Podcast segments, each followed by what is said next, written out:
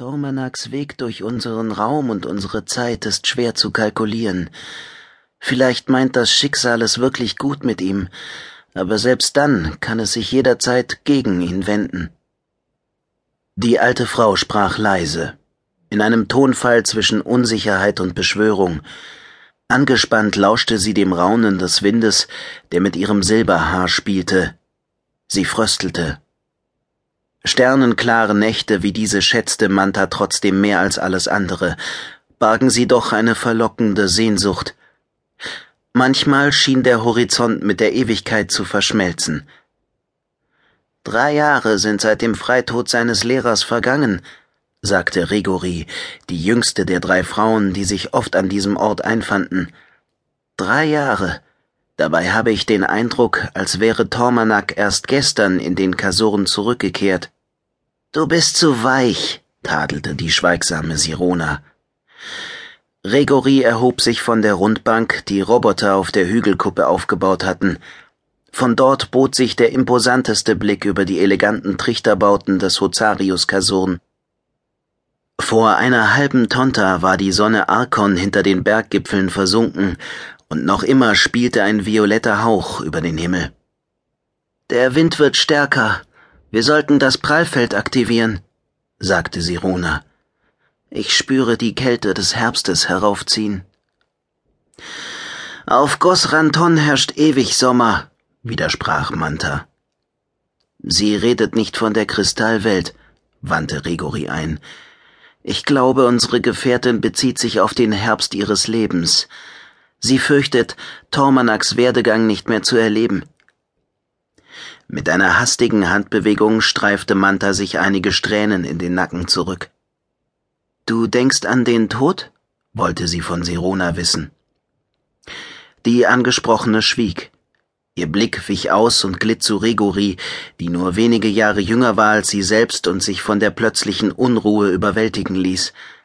Regoris Schritte knirschten über den feinen Kies, der den Weg bedeckte. Nein, Regori hatte nicht vor, schon zum Kasurn zurückzugehen.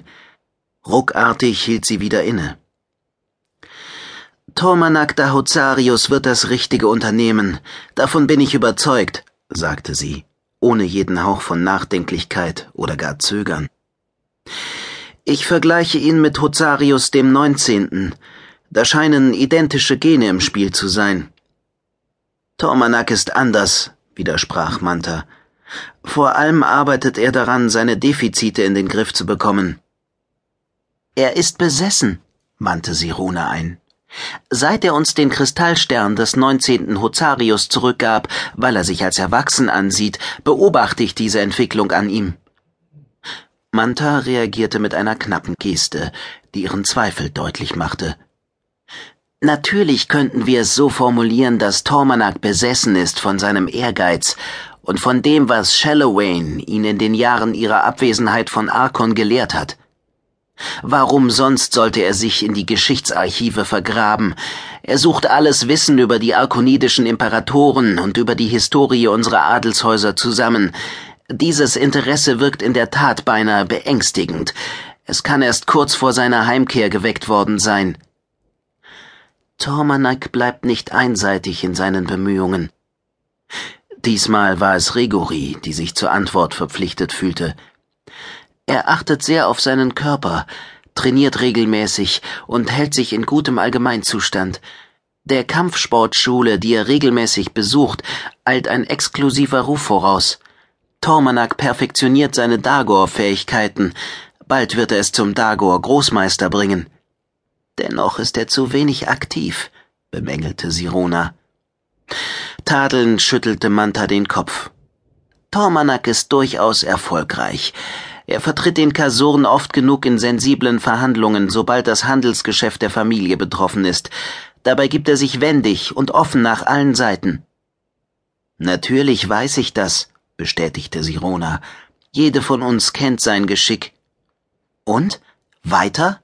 Drängte Rigori nach kurzem Schweigen. Du wolltest Tormanaks Potenzial für Konfliktbewältigung loben?